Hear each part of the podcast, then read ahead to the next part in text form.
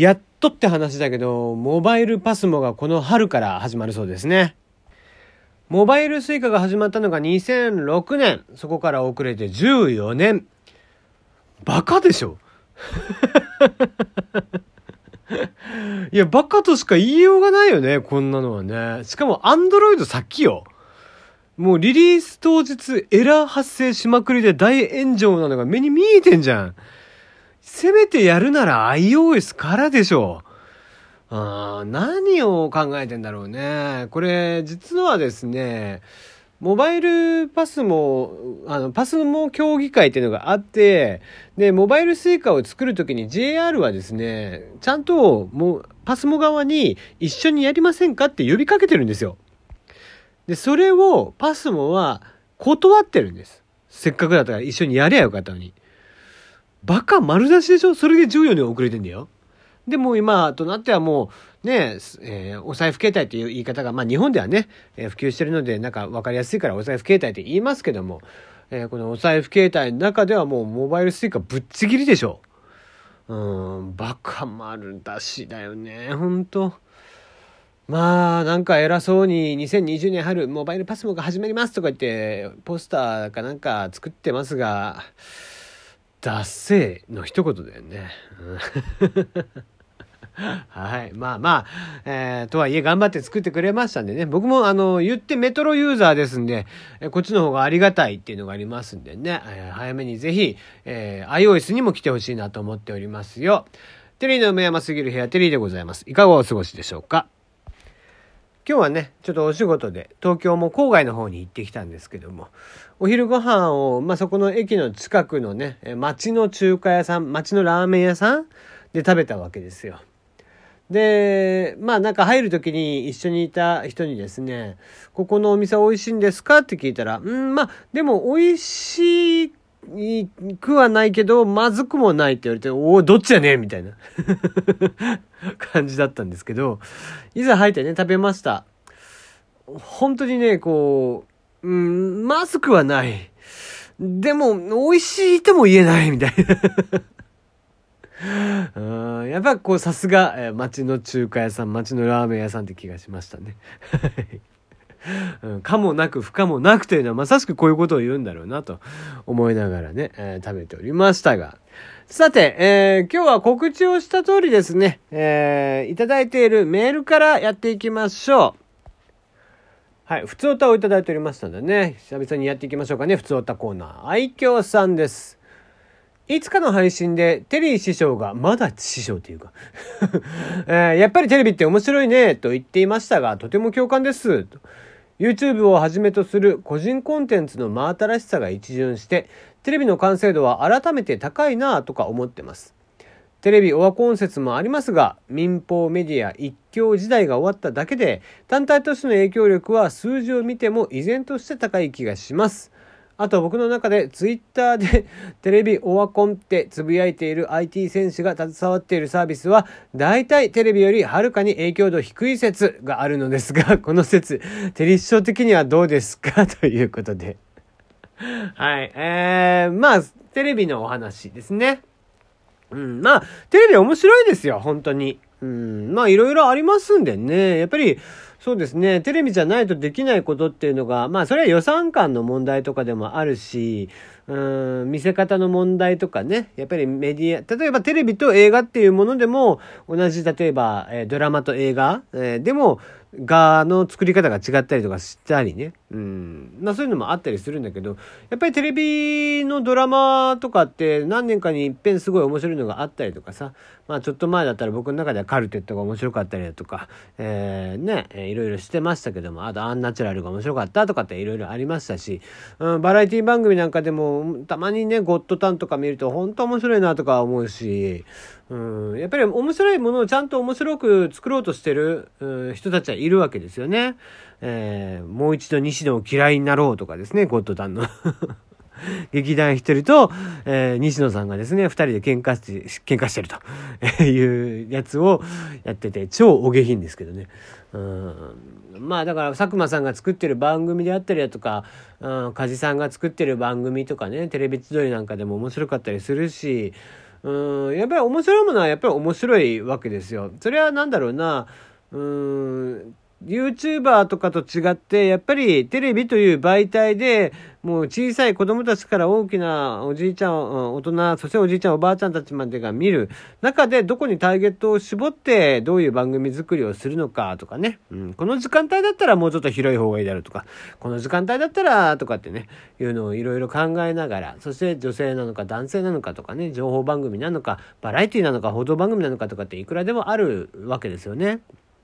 ドラマなんかでも、ね、視聴率が下がった下がったって言いながら、去年の伊田店なんかはものすごい盛り上がりをツイッターでは見せていたわけですね。うん。だから、まあ、その通りで、やっぱり別にテレビ一強だったっていうのが終わってるだけなんだよね。それはまあ、俺が歌なんかでいつも例としてあげるけど、こう、今の時代っていうのはとにかく、こう、みんなが知ってる歌っていうのは、ほとんど少ないわけですよ。昔はテレビ番組っていうもので、やっぱり音楽の、新曲の情報を仕入れてってして、もしくは優先かな。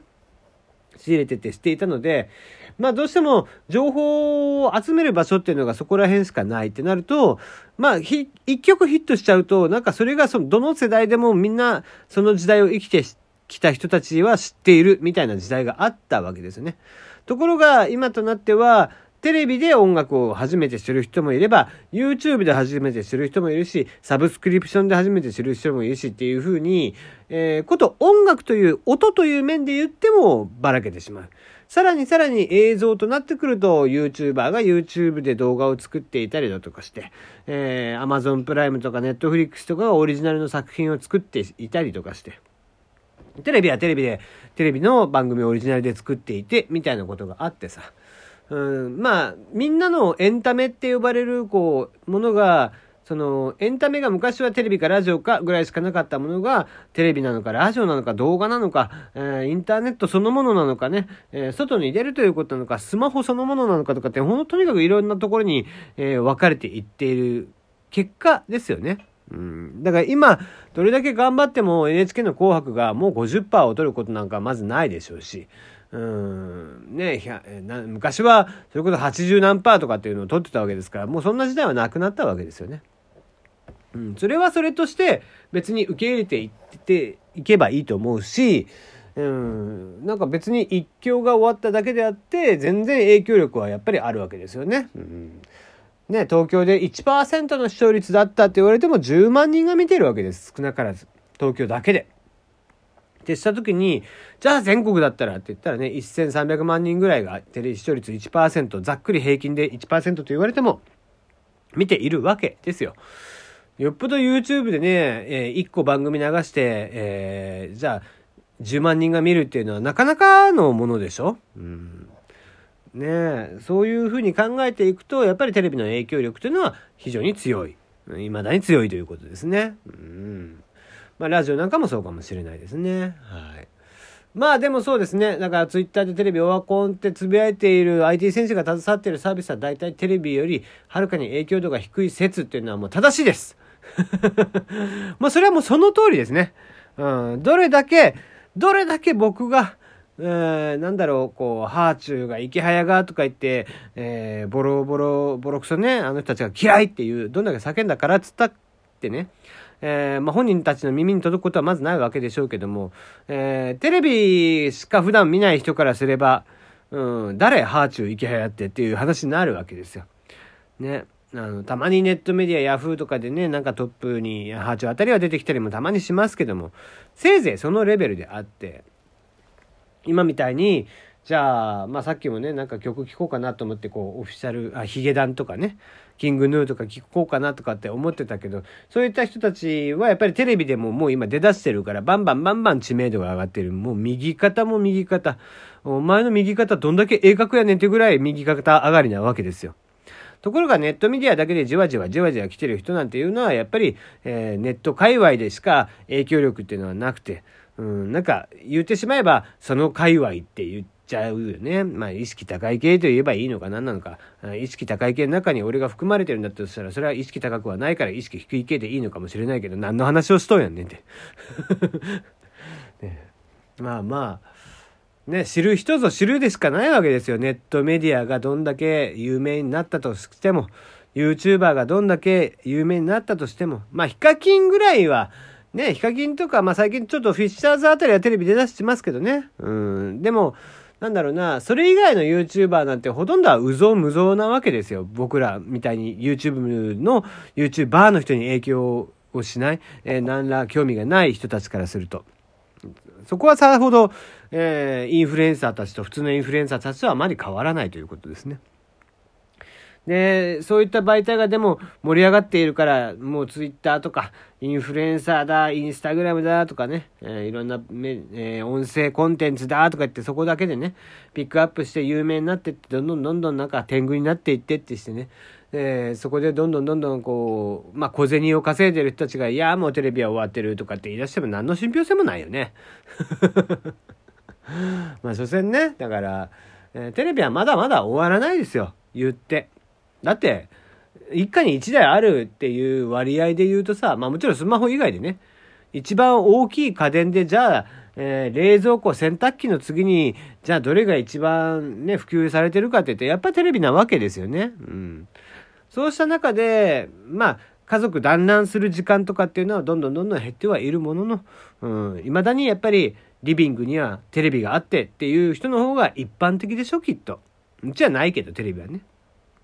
うん、まだ、えー、そうしてる中で、えー、話題になる CM であったりドラマであったりというのはこれから先もどんどん出てくると思うんでね、えー、ぜひね、えー、まあそういう人がいたら鼻で笑ってあげましょう。あ、こいつまた生きってんなって思ってもらえればいいんじゃないでしょうかね。はい、今日はここまでです。また明日。